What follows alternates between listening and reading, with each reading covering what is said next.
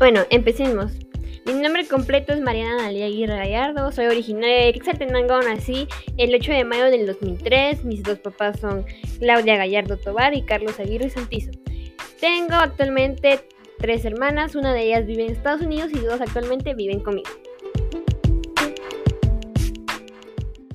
Bueno, empecemos con algo muy importante, que es un aspecto muy, eh, algo que de verdad a mí me afectó bastante cuando era chiquita. Aproximadamente cuando yo tenía 8 años, o sea, nos remontamos hace 10 años, eh, sufrí sobre una infección en el apéndice, que estuve a punto de morirme, mi mamá y todo el mundo cuenta de que si esa infección no se me hubiera alojado en un huequito del apéndice, tal vez no estaría viva y no estaría grabando este podcast. Ahora quiero contarles un acontecimiento muy importante en mi vida que fue cuando yo gané sexto primaria. ¿Por qué? O sea, dirán, es un acontecimiento muy pequeño, es algo que no importa, pero la verdad es que sí, porque cuando yo era chiquita pensaba que me iba a quedar en quinto primaria y no iba a pasar de eso. Igual nos remontamos en tercero básico. Yo cuando estaba en tercero básico pensé que no iba a pasar de tercero básico y ahora estoy actualmente en el tercer semestre de la universidad. Bueno, empecemos hablando de las personas que son importantes en mi vida. La primera persona es mi mamá, ya que ella me ha enseñado todo lo que yo sé, por ella tengo todo lo que sé y la verdad se lo agradezco bastante. Es una de las personas que no me gustaría perder y la verdad es que yo lo amo mucho, aunque no lo sepan, aunque no lo diga siempre. En segundo lugar, tenemos a mis hermanas, que mis hermanas siempre están tratando de corregirme, dar lo mejor de ellas para mí, cuidarme y siempre guiarme por el buen camino, enseñarme las cosas con mucho más amor.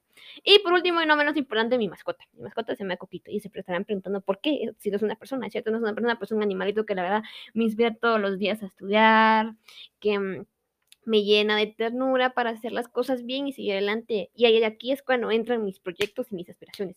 Uno de mis proyectos, primeramente, es terminar la universidad, salir con buenas notas, poder ejercer. En segundo lugar, tengo y estoy estudiando en una academia de maquillaje. Quiero poder en mis tiempos libres, en mis tiempos libres, perdón, poder trabajar de eso.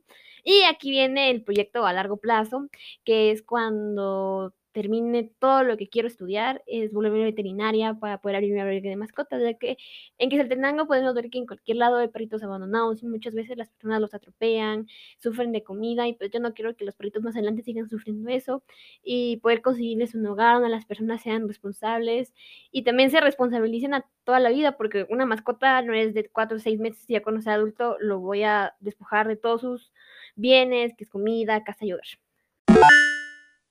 Y para concluir con este podcast, porque ya me alargué, quiero contarles de cómo ha sido mi pandemia estos últimos dos años. Bueno, la pandemia sabemos que todo empezó en marzo. En marzo para mí la verdad es que la vida cambió bastante porque tuve que aprender muchas cosas que no fueron muy bonitas para mí. La verdad fue un año muy difícil emocionalmente porque tuve que aprender muchas cosas que no quise aprender a su tiempo, pero las aprendí. Una de ellas fue aprender a estar completamente sola, a apreciar el encierro y más que todo eso me ayudó de un cambio porque es muchas cosas que no me gustaban que hacía y descubrí una nueva personalidad de mí que me gusta bastante, pero la verdad si lo pudiera cambiar lo haría porque fue un año muy difícil para mí, un año en que yo estuve sola batallando muchas veces cuando yo estaba muy mal en la noche y no, tenía nada que contárselo y no me gustaría que nadie cercano a mí le volviera a pasar o volviera a sentirse de esa manera.